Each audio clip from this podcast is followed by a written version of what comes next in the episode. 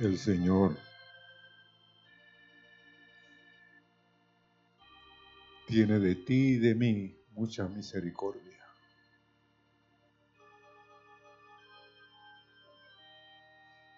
Y quiero que se sienten, hermanos. Por favor.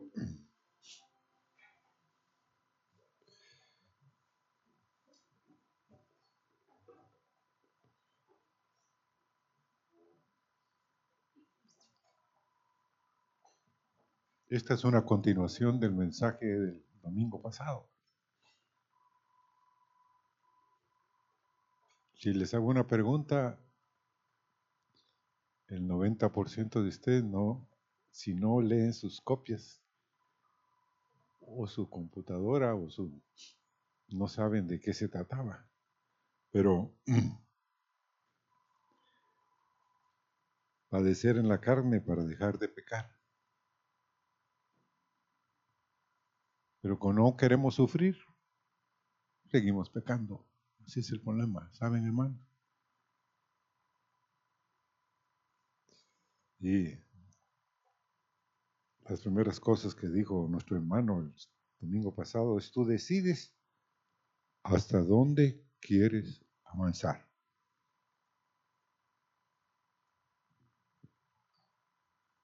Todos quieren mejorar.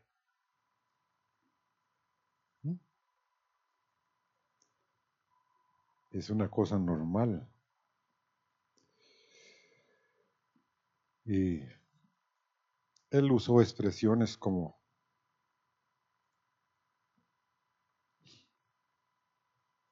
hasta dónde aprender y conocer. Porque la mayoría de ustedes y yo también somos tan finitos, como leyendo esta mañana en la casa. Saben ustedes de que Nietzsche, un famoso ateo, hijo de un predicador tremendo,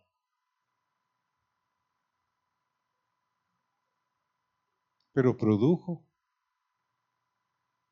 un hombre como Federico Nietzsche. Ateo hasta la médula. Y él, pues,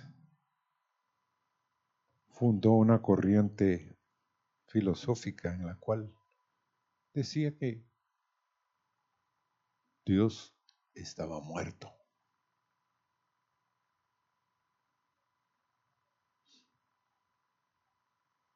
Y mucha gente, hermanos.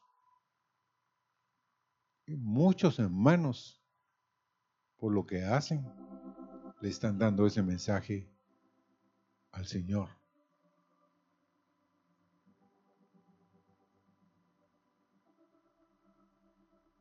Tú no te fijas qué yo hago con los hechos. Entonces, en un metro famoso de los Estados Unidos apareció, un rótulo.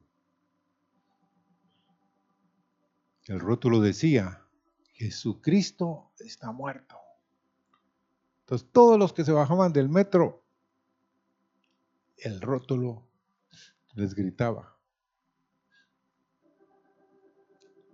Pero el día siguiente apareció otro rótulo encima del rótulo. Nietzsche está muerto.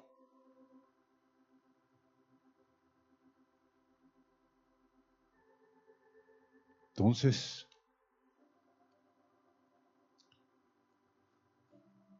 Nietzsche hoy está en un lugar diciendo, si hubiera yo creído a lo que mi papá predicaba, no estaría yo en este lugar.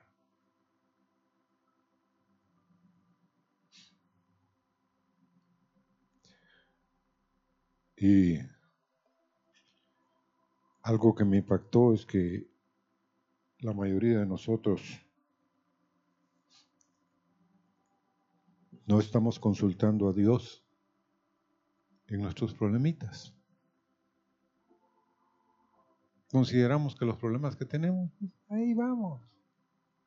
Los seguimos cargando y cargando. Es como decía un pastor que tuvimos en la Asamblea de Dios. Dice que la mayoría de los cristianos entran a las iglesias con un canasto. Él era del campo. Y el canasto lleno de cosas. Y vienen y cuando se sientan, dice, se quitan el canasto y lo ponen ahí. Y después del servicio, se paran. Dicen, sí, van a saludar, dice él, al pastor. Y le dicen que muchas gracias, que los descargaron. Pero él mira una fila de hermanos que vuelven y se ponen otra vez el canasto en la cabeza y salen por la misma puerta que entraron. Y esta mañana, hermanos, Dios insistentemente nos dijo que Él está aquí que Él quiere libertarnos, quiere quitarnos las cargas. Pero nosotros decimos, yo no tengo cargas. Pero perdónenme, toditos tenemos cargas que llevamos, pesos que llevamos, cosas que nos agobian, que Dios sabe y que quiere quitárnoslas. Entonces, tenemos, Dios tiene que hacer con nosotros una circuncidación de nuestro corazón. Con todos los dolores de cabeza, ansiedades.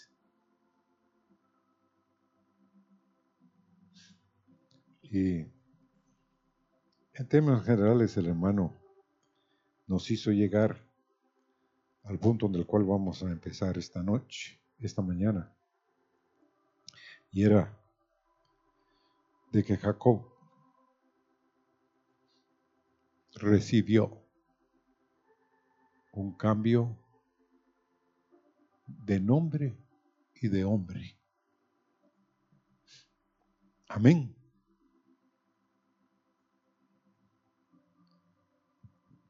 Pero antes quisiera dar una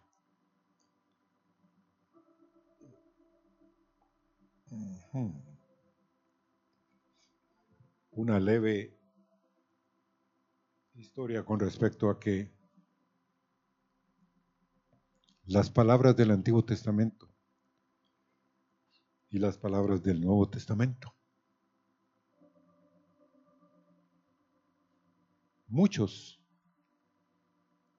yo tengo amigos que son pentecosteles, entonces ellos dicen de que viven la vida sobre el Nuevo Testamento. Y que el viejo requiescante en pache, descanse en paz. Y, pero Dios tiene todo lo contrario. Dios dice que sus palabras son del alma a la omega, del principio al fin, de Génesis capítulo 1, Apocalipsis 22, creo que es 21. El Antiguo Testamento es la palabra de Dios. ¿Aló? ¿Cuántos de ustedes leen el Antiguo Testamento creyendo que es la palabra de Dios? No suban las manos. La mayoría no lo creemos, hermanos. Tenemos ese conflicto. Pero el Antiguo Testamento tiene poder y gracia para cada uno. No es letra muerta, hermanos. ¿Mm? Hay quienes han concluido. Porque leyeron alguna vez 2 Corintios 3, 6, 7, 6 y 7, que dice, 2 Corintios 3, 6 y 7, el cual asimismo nos hizo ministros, está escribiendo el apóstol Pablo, de un nuevo pacto, no de la letra, sino del espíritu. Porque la letra mata, más que, más el espíritu vivifica. Y si el ministerio de muerte grabado con letras en piedras fue con gloria, tanto que los hijos de Israel no pudieron fijar la vista en el rostro de Moisés a causa de la gloria de su rostro, el cual había de perecer, dice la Biblia. Ahora, Pablo no está diciendo,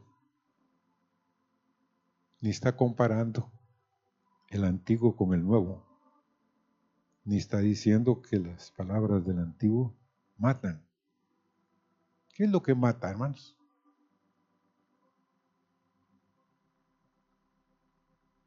A ver.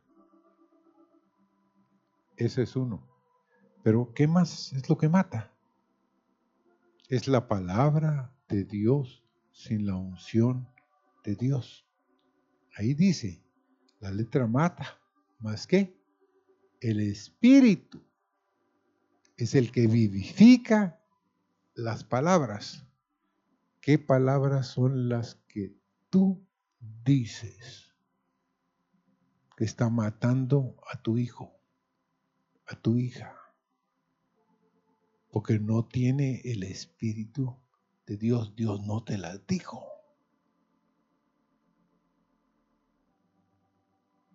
Entonces, hermanos, tenemos que tener cuidado. Amén. ¿Cómo hablamos? ¿Cómo corregimos? Muchas veces la palabra escrita es la palabra, es la ley.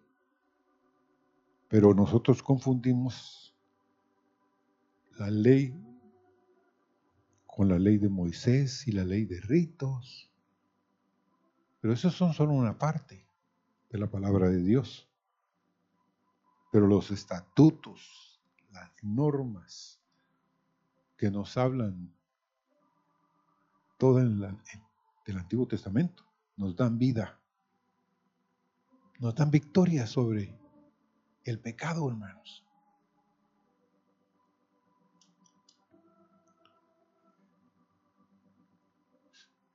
Y la ley de Dios es sencillamente todo lo que Él nos ha mostrado en su camino. Toda la Biblia es la ley de Dios. ¿Aló? Toda la Biblia, hermanos. Porque, ¿qué pasó con Timoteo? Segunda Timoteo 3, verso 15 al 17 dice, y que desde la niñez, está hablándole a Timoteo, ha sabido de las sagradas escrituras, las cuales te pueden hacer sabio para la salvación por la fe que es en Cristo Jesús. Toda la escritura es inspirada por Dios y útil para enseñar, para corregir para redarguir, para corregir, para instruir en justicia, a fin de que el hombre de Dios sea perfecto, enteramente preparado, ¿qué? Para toda buena obra. ¿De qué palabra está hablando Pablo, hermanos? ¿Mm? ¿Cuál era la Sagrada Escritura que había en esa época?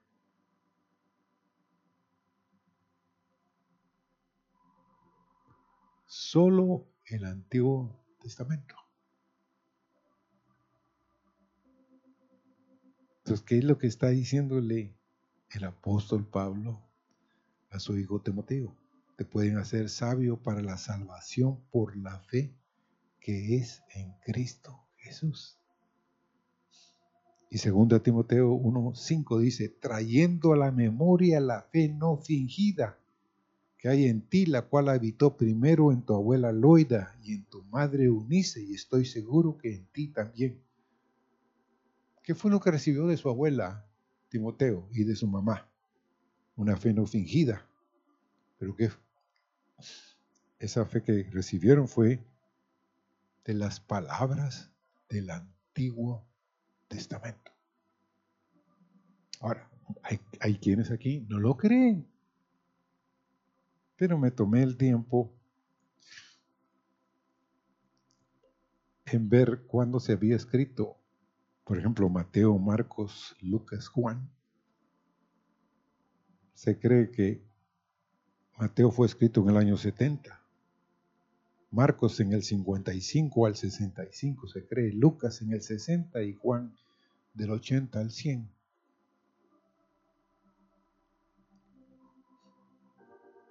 Y el libro que según se cree fue primero escrito en el Nuevo Testamento fue la segunda Tesalonicenses en el año 50, igual que primera Tesalonicenses y que la carta de Santiago. O sea, desde el 50 después de Cristo hasta el 95 después de Cristo que se escribió Apocalipsis. Sea, toda la escritura que recibió Timoteo era del Antiguo Testamento. Y esa es la que te puede hacer salvo por la fe en Cristo Jesús.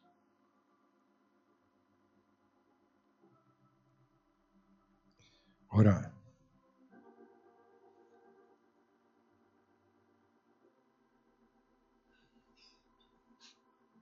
los discípulos, hermanos. Vamos a Lucas 24, versículo 44 al 45. Y les dijo, estas son las palabras que os hablé estando con vosotros, que era necesario que se cumpliese todo lo que está escrito en mí, como en la ley de Moisés, en los profetas y en los salmos. Entonces, ¿qué era lo que habían recibido los discípulos? ¿Ah? A ver, hermanos, ¿qué habían recibido los discípulos? todo el Antiguo Testamento, la ley de Moisés, los profetas y los salmos. Pero el verso 45 dice que entonces les abrió el entendimiento para que comprendiesen las escrituras. ¿Qué escrituras tenían que comprender? Las antiguas del Antiguo Testamento.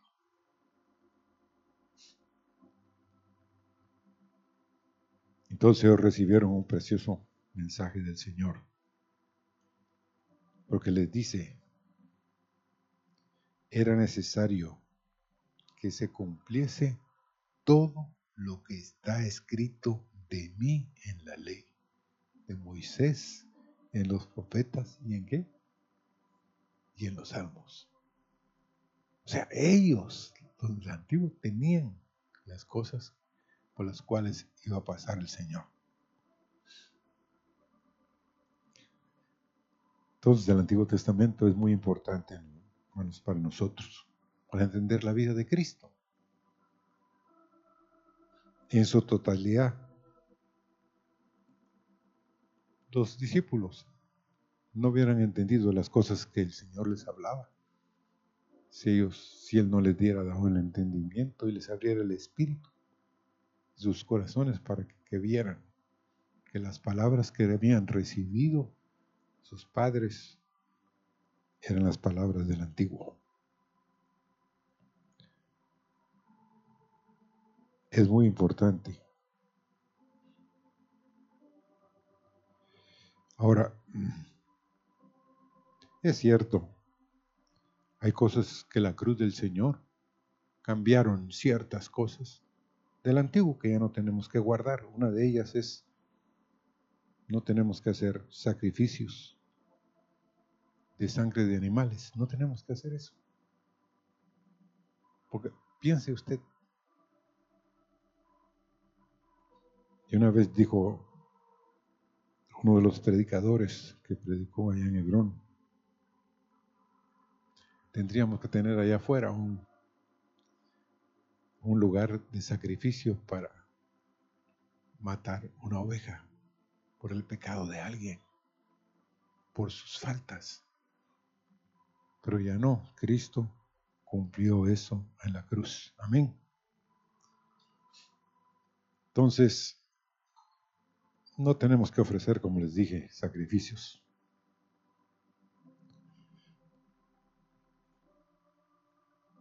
Ahora, la mayoría de iglesias en esta época dice que son iglesias neotestamentarias.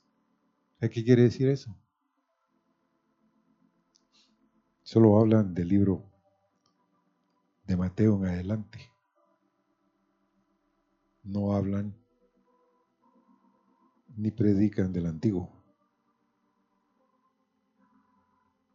Pero una iglesia neotestamentaria no puede rechazar el Antiguo Testamento porque son palabra de Dios. Amén. No hay aquello. Otra cosa. ¿Por qué los profetas tienen un mensaje muy especial para estos tiempos finales? ¿Por qué ellos tienen tanto que ver con las, los eventos que están sucediendo ahora? En Hechos 3:21 dice, y en desierto es necesario que el cielo reciba hasta los tiempos de la restauración de todas las cosas de que habló Dios por boca de sus santos profetas que han sido desde tiempo antiguo. El cielo va a recibir hasta los tiempos de la restauración todas las cosas de que habló Dios por boca de sus santos profetas. El, el rapto no sucede. Cristo no regresa a su pueblo ni por su pueblo, porque Él no abandonará lo que le dijo a los profetas, que no han tenido cumplimiento. Amén. Ahora,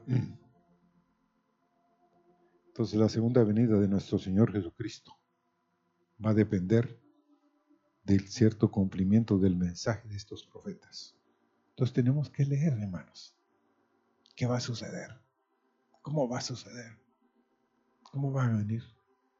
Porque hoy, hermanos, debido a la guerra entre Rusia y los países alrededor de Europa.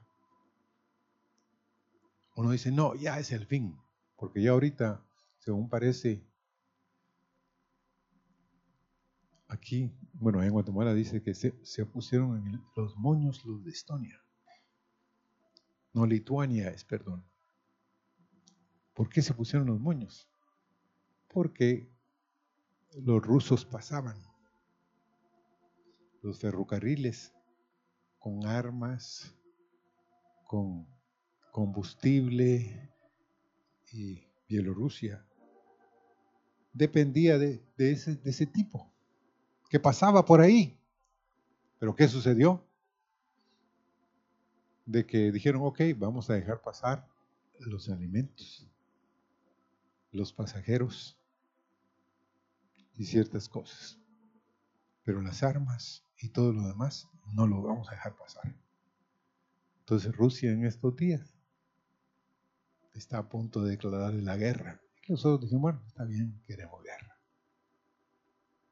Pero como estamos del lado de los, de, de los de OTAN, van a tener que meterse los de la OTAN y ahí puede haber una guerra un poquito más larga.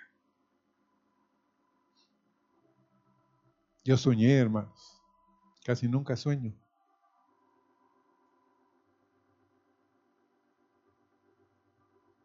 Que va a haber una guerra terrible. ¿Mm? Entonces yo le dije, Señor, pero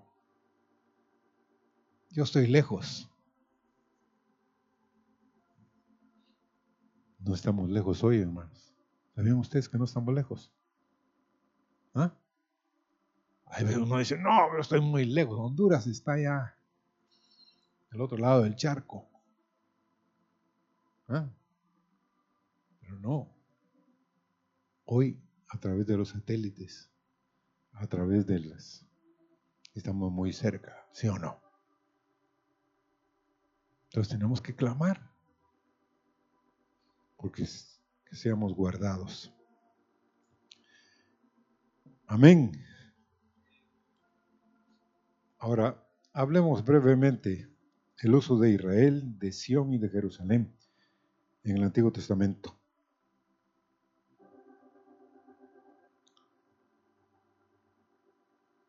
Yo provengo de una iglesia pentecostés. Estuvimos casi 11 años con Meli. Bueno, Meli ya tiene como unos 15 o más años de estar, estuvo en la iglesia pentecostés de Asamblea de Dios. Yo solo estuve 10 años y medio. Pero oímos, y había una joven, por cierto, hijo del pastor, que venía de un instituto bíblico, y ella fue la primera persona que yo oí hablando de lo que iba a pasar a la iglesia y lo que no iba a pasar a la iglesia y cómo iba a pasar ciertas cosas del fin. Pero la Biblia habla del uso de Israel, de Sión y de Jerusalén en el Antiguo Testamento. Y Israel, Sión y Jerusalén está hablando proféticamente de la iglesia del Señor Jesucristo. ¿Aló? O sea, Sion es la iglesia, hermanos. Israel es la iglesia. Jerusalén es la iglesia. Ah, no. Bueno, vamos a hablar brevemente de esto.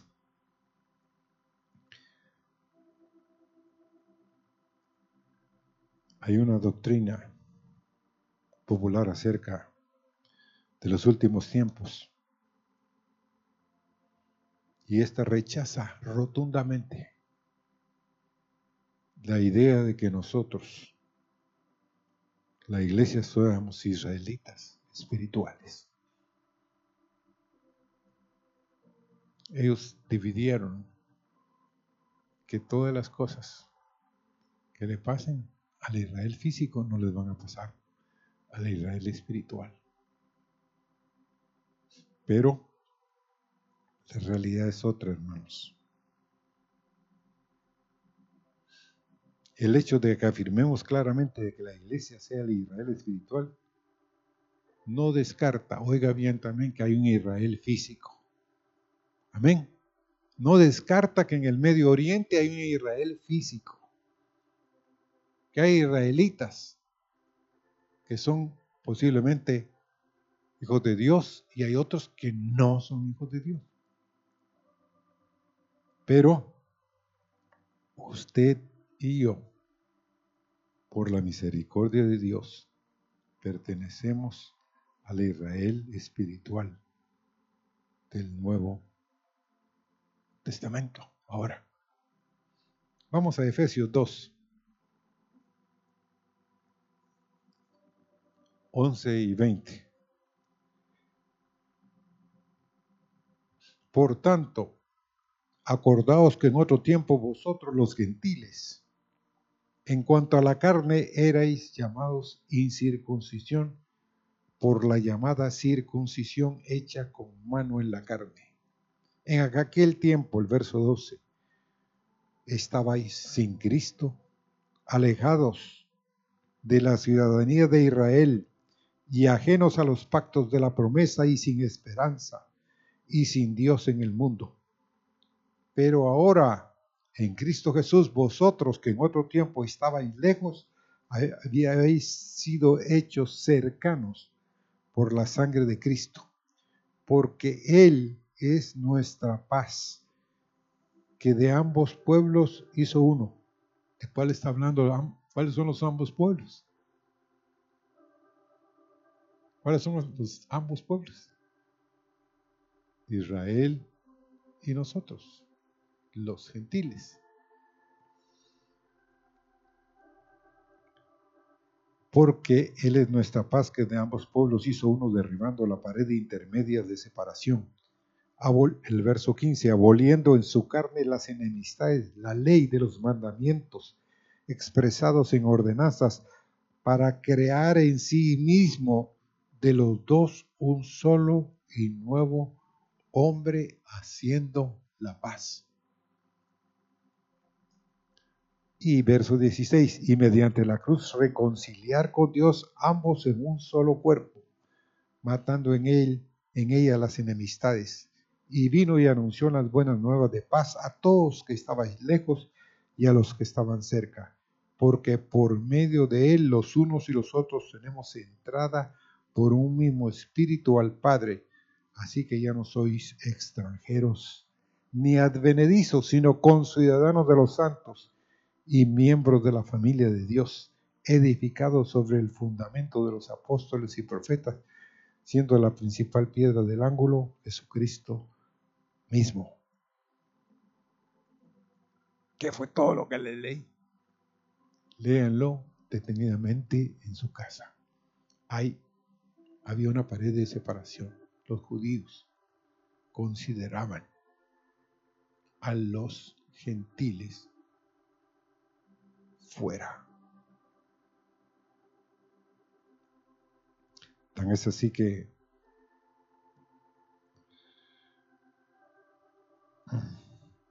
el hermano Marvin, su mamá era judía, pero su papá era gentil pero debido a que su, su segundo apellido del pastor Marvin, él es Byers Cohen. Los Cohen vienen de los levitas, el apellido de la abuela. Entonces, cuando él llegó a Israel, le dijeron, bueno, ¿por qué te quieres hacer parte de este pueblo? Y él les dijo, mi madre era judía y llevaba él quién era, había sido el papá de su mamá, quién era el papá de los abuelos. Y él temía que le dijeran, pero eres evangélico o eres cristiano. Pero él dice, gracias a Dios, no me lo preguntado. Si me lo hubiera preguntado, hubiera tenido que decirle que sí. Entonces me hubieran dicho, no te podemos dar la nacionalidad hebrea, israelita. No se lo preguntaron, pasó la línea. Y cuando nos contó eso, dijo, yo tengo pasaporte guatemalteco. tiene pasaporte guatemalteco, tiene pasaporte gringo y tiene pasaporte israelí. ¿Mm? Porque guatemalteco se hizo cuando se fue hizo residente y después dijo, no, mejor. Tiene cédula y todo. Y a veces viaja con el pasaporte chapín. A veces viaja con el pasaporte gringo. Y cuando viaja de Estados Unidos para Israel, va con el pasaporte israelita. Tremendo, ¿no? Pero ¿por qué les cuento eso? Porque hermanos, espiritualmente hoy, si tú eres hijo de Dios, la pared ha sido quitada por Cristo. Hoy tú eres parte del Israel de Dios espiritual. Amén. Isaías 49. No, vamos a leer primero el 44.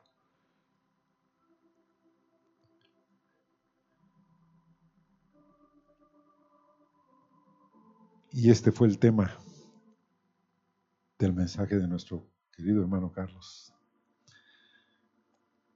¿Quién es Israel? ¿Quién es Israel? Isaías 44, verso 2. Vamos a leer el verso después 23 y 24. Así dice Jehová, hacedor tuyo, verso 2. El que te formó desde el vientre, el cual te ayudará. No temas, siervo mío Jacob, y tú Jesurum, a quien yo escogí.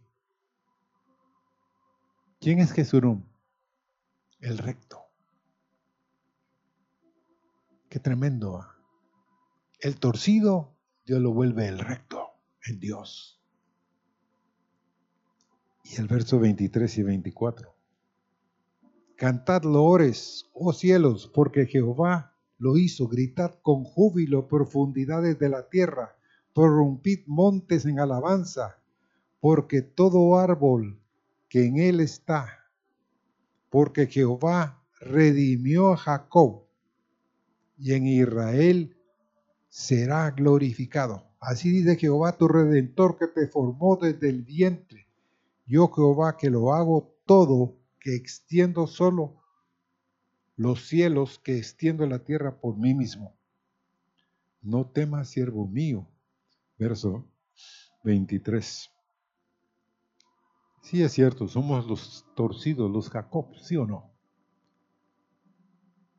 dicen los que fueron al retiro allá que el pastor, hermano Javier, compartió sobre la vida de Jacob. Dijo, hoy, como él es muy así, hoy solo veo a Jacobs aquí y a las jacobitas. No mucho les gustó él, ¿va? dijo, pero les voy una esperanza. Los jacobitas aquí y los Jacobs aquí. Dios quiere cambiarles su nombre y volverlos los Jesurum, los rectos, los derechos. Entonces, Él nos escogió, hermanos, como el Israel de Dios. En Isaías 49, verso 1, y 4 y vamos a leer después el verso 6. Oídme costas y escuchad pueblos lejanos. Jehová me llamó desde el vientre, desde las entrañas de mi madre tuvo mi nombre en memoria. Verso 2.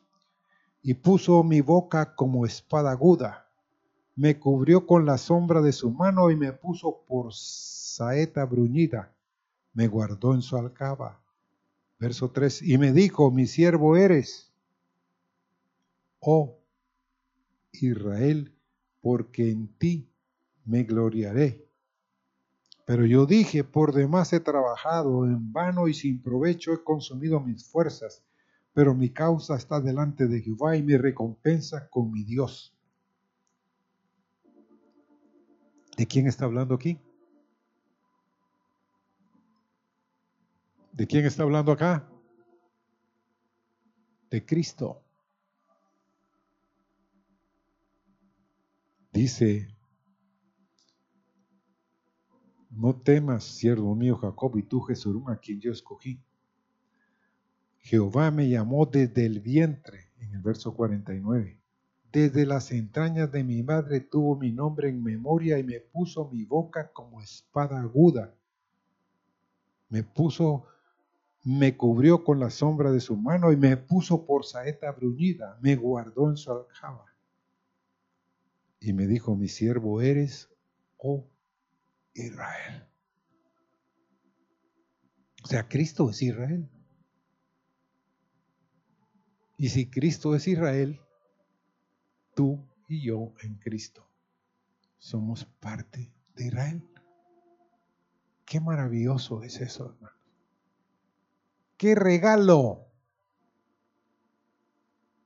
El que Dios nos ha dado en Cristo. Dice el verso 6 de Isaías 49, me dijo, mi siervo eres, oh Israel.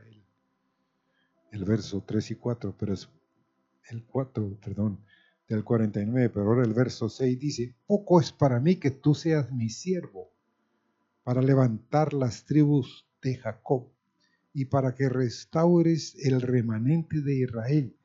También te di por luz de las naciones, para que seas mi salvación hasta lo postrero de la tierra.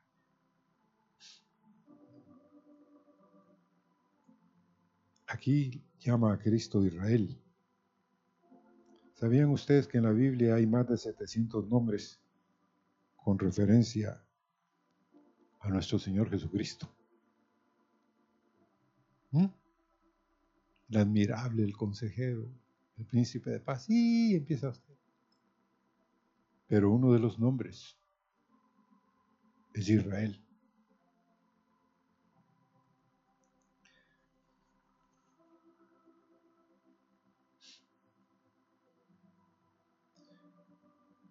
Ahora quiero, porque hay muchos de ustedes que piensan, están tratando de meternos en una idea que todavía no la logro digerir. Pero oigan,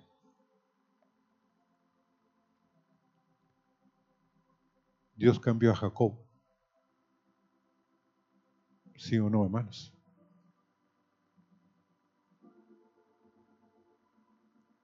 Dios cambió tan rotundamente a Jacob que después lo, lo llama y le repite que es Israel, su siervo. Y miren lo que dice en Génesis 32 el verso 1 y vamos a leer del 24 al 28. Jacob siguió su camino y le salieron al encuentro ángeles de Dios que le estaban ministrando. ¿A quiénes los ángeles ministran? A quienes los ángeles llevan mensajes. A quién los ángeles llevan las cosas de Dios a las vidas. A los Jacob, hermanos. Pero los que siguieron su camino, el camino de Dios. Y en el verso 24 de Génesis 32 dice, así quedó Jacob solo, porque había mandado a sus esposas, a sus hijos del otro lado y él se había quedado del otro lado del río, pero estaba solo. Y luchó con él un varón hasta que rayaba el alba. Y cuando el varón vio que no podía con él, tocó en el sitio del encaje de su muslo y se descoyuntó el muslo de Jacob mientras con él luchaba. El verso 26, y dijo, déjame, le dijo el ángel, porque raya el alba. Y Jacob le respondió, no te dejaré si no me bendices. Y el varón le dijo, lo que muchos tenemos miedo de decirle al Señor cuál es nuestro nombre, cuál es nuestra raíz.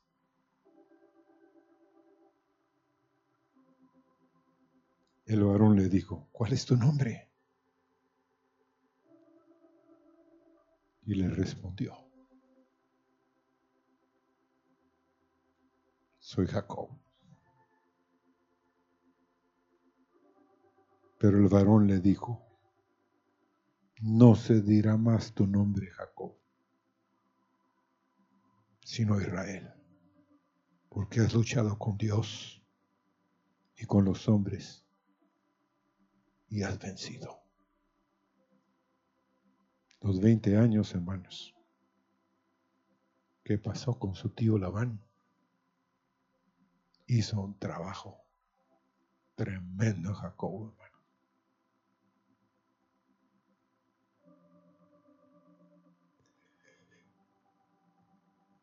Pero no recibió solo un cambio de nombre, sino no solo un cambio de nombre, sino de hombre. Porque dice en el verso 31 de Génesis 32, el sol brillaba en la mañana siguiente sobre Jacob. ¿Pueden ustedes imaginar ese primer día cuando rayaba el alba y Jacob por primera vez en su vida sabía que ya no era el mismo cojeaba, pero adentro había un nuevo nombre.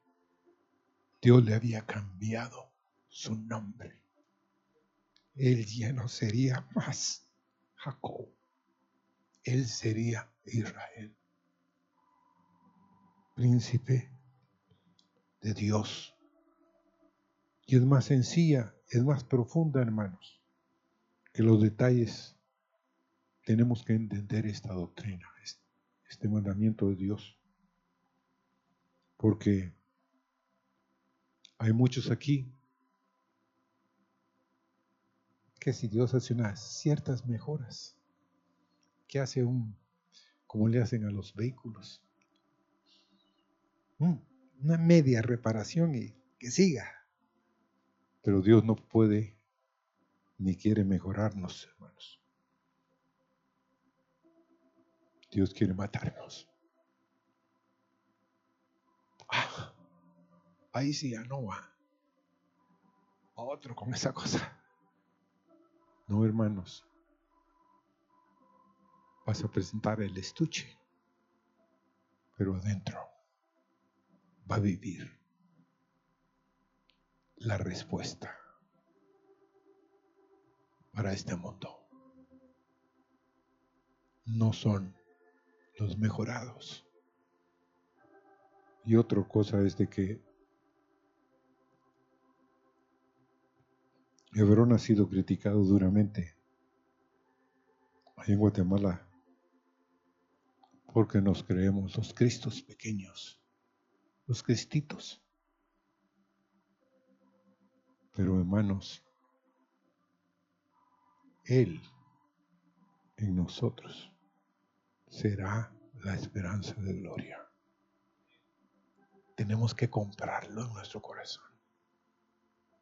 Señor, tú quieres hacer de mi vida algo nuevo, algo que no se ha visto. ¿Qué pasaría, hermanos? Algo que esta mañana hay muchos de ustedes que no se dieron cuenta. La media hora la usamos para la oración, pero Dios tenía otro plan hablarnos, meternos, que confiemos que Él es el que puede cambiarnos. Él puede matarnos poco a poco. Pero llegará el día que usted se levante y usted diga, era, pero hoy soy. En Dios lo que Dios ha querido. Jacob fue encontrado por el Señor y lo llenó de su vida. Lo llenó de su vida, hermano. ¿Cómo podía ver en un Esaú el rostro de Dios? Si no era Dios el que estaba viendo a través de los ojos de Jacob. ¿Cómo podemos ver a alguien que nos odie, que profiere amenazas de muerte contra nosotros? Y nosotros le decimos, pero a pesar de eso yo te amo. No, no, hay alguien en mí que te ama, que no quiere tu fin. Está como un hombre, pastor de una iglesia, que le llamó el encargado y le dijo, has oído que está a unos días de morir fulano de tal. Sí, le dijo, ¿podrías tomar el tiempo de ir a visitarlo a la cárcel? No, dijo, es que ese hombre es un ateo. Y según parece lo juzgaron y puso una bomba y mató a muchos. No, le dijo el otro, quiero que lo visites. Y el otro le llevó una Biblia y lo visitó. ¿Ya que viene? Le dijo. me mandaron a hablar contigo. Estás a tres días que te ahorquen. Pero estoy aquí para decirte que, que Dios quiere perdonarte. Y te dejo la Biblia, le dijo Y se fue. Al día siguiente él iba a salir otra vez el, este pastor y lo llamó el otro y le dijo, mira, quiero que vuelvas. Y vuelvas a hablar con él. Le dijo, ya le dije, no quiere nada. No, anda. Entonces, está bien. En obediencia, el mensaje del pastor de Coela, el juez, siguiendo las instrucciones fue a morir otra vez. Y cuando entró a la cárcel, estaba leyendo la Biblia, el, el ¿cómo se llama? El condenado a muerte. En eso le dice, bueno, ¿y qué pasó? Porque regresó, le dijo. Yo que no iba a volver. No, Estoy aquí en obediencia. Me dijeron que tenía que volver. Aquí estoy. ¿Tienes algo que decirme? Le dijo. Sí, he aceptado al Señor, le dijo. Ya Él me cambió. Ajá. Bueno, qué bien, le dijo. Y estoy listo para morir, le dijo. Entonces se despidieron, lo abrazó y pero cuando iba en la puerta de la cárcel, oyó una voz. Te mintió. No es cierto lo que te digo. Regresa. no, pero regresó. Entró otra vez y le dijo, mira, le dijo, me engañaste. Hasta lloraste, le dijo. ¿Pero por qué regresó? Le dijo. Porque una voz me dijo que a él no lo puedes engañar, a mí sí. Y el hombre empieza a llorar. Cuando diste la vuelta, algo pasó en mi corazón. Y sí,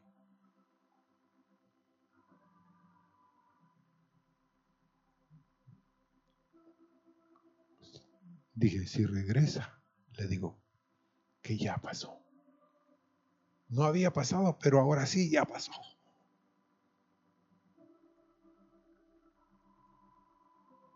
Y quiero decirle también que yo no puse la bomba, que van a ejecutar a un culpable. Pero yo no soy el culpable. El que puso la bomba se llama fulano de tal. ¿Cómo? Entonces él dijo, bueno, aquí tengo un papel firma y escribe ahí quién es y todo. Y salió, pero antes de salir habló con el, el alcalde y le dijo que le dijeran al juez que por favor lo llamara, le dio su teléfono, que iba. Y fue a buscar al otro cuando tocó a la puerta y abrió una muchacha y le dijo, ¿a qué viene? Es que busco al Señor, fulano de tal, para que firme este documento. ¿Y qué documento es? De que Él puso una bomba que mató a mucha gente. Y hay uno que va a ser ejecutado dentro de dos días. Y él no fue, dice que fue él. Bueno, le dijo, llegó tarde, anoche, falleció regresó. Fue a buscar al juez él como loco. Y le dijo, mire, no le dijo, si no está firmado, no le puedo aceptar, porque cualquiera puede hacer un documento sin firma del otro. No vale. Así que tiene que conseguir otro que atestigue. Y dice él, el juez se le queda viendo y le dice, mire, hay otro hombre que testificó que el que vamos a ejecutar fue el que puso la bomba. Pero yo creo que ese otro hombre tiene otra versión. Vaya, búsquelo.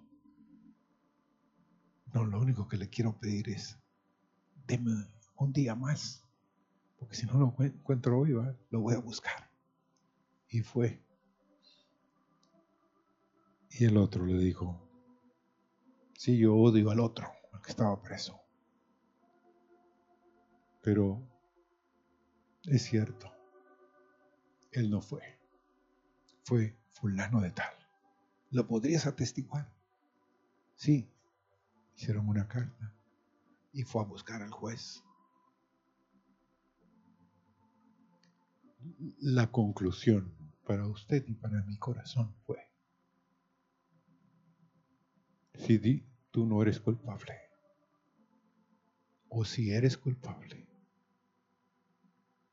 Dios sabe y te puede perdonar.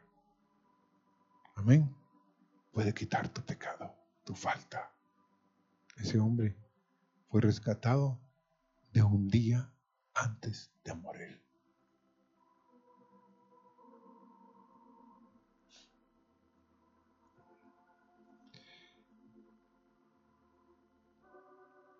Pero solo quiero terminar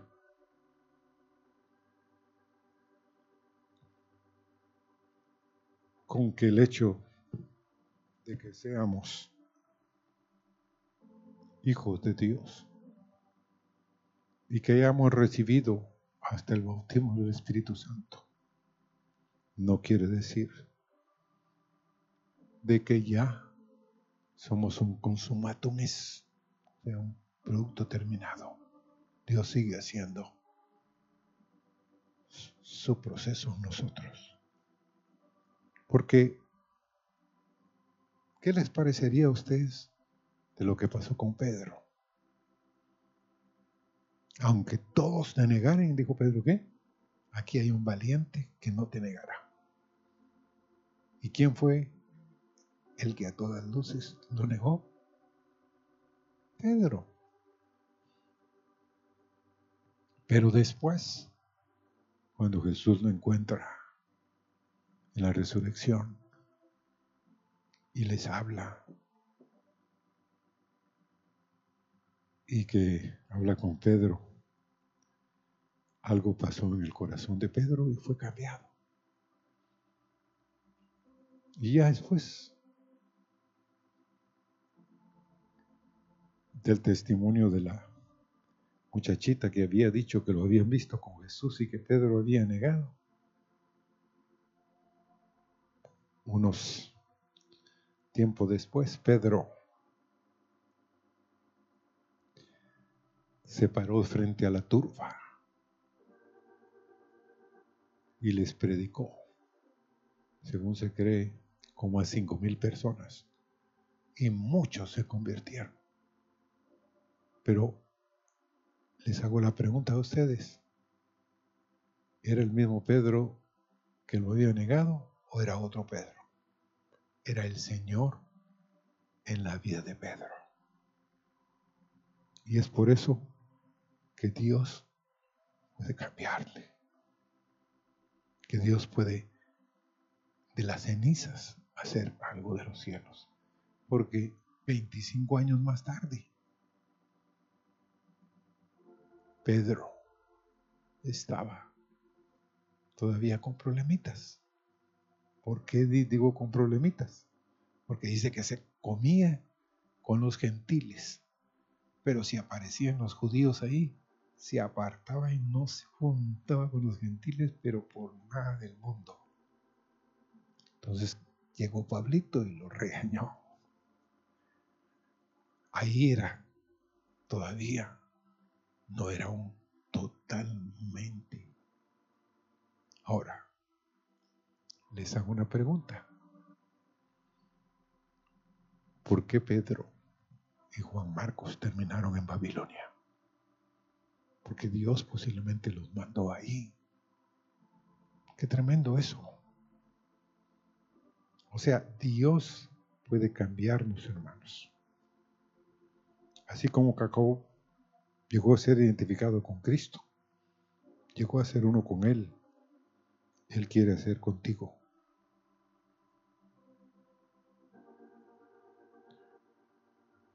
Dice el Salmo 24.6, llévelo a su casa, 24.6. Dice, tal es la generación de los que le buscan, de los que buscan tu rostro, oh Dios de Jacob, dice nuestra versión, pero en el hebreo, y más que todo, no aparecen las palabras Dios de. Los traductores no podían entender lo que estaba sucediendo y cambiaron el hebreo. Porque lo que dice el hebreo, hermanos, tal es la generación del Salmo 24.6 de los que te buscan, de los que buscan tu rostro, oh Dios. Perdón.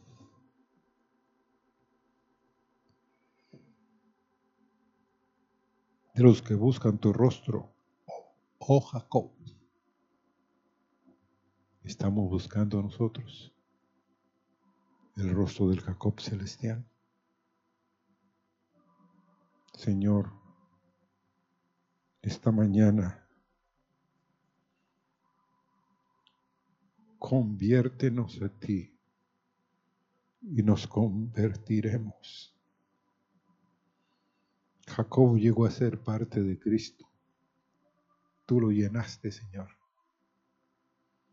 Y es cierto, no estamos buscando un hombre carnal. Estamos buscando al Señor de gloria a Cristo mismo que vive en ese hombre. Y muchos aquí pueden captar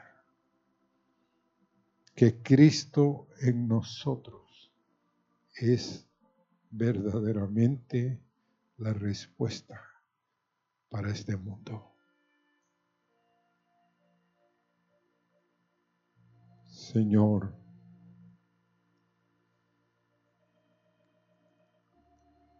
por tu espíritu como orábamos al principio de este servicio. Tú puedes hacer que entendamos, tu espíritu nos haga entender el plan glorioso de hacernos verdaderamente hijos e hijas cambiados, transformados por el Dios de gloria. Nos estamos acercando verdaderamente al Israel de Dios, al que vive en su cuerpo. Algún día, pronto, haremos, Señor, que el hermano más pequeño, que eres tú, Señor, viva en nosotros tan gloriosamente que como ciudadanos seremos llamados por tu nombre. Llevaremos tu nombre, Señor, donde quiera que vayamos. Y ese nombre será un cambio de hombre, una revelación de tu carácter. No nos hemos acercado, Señor, al monte que se podía palmar, sino al monte de Sión, al lugar del tabernáculo de Dios, de la casa de Dios, de la Jerusalén celestial que descenderá del cielo. Señor, gracias por tus misericordias con nosotros.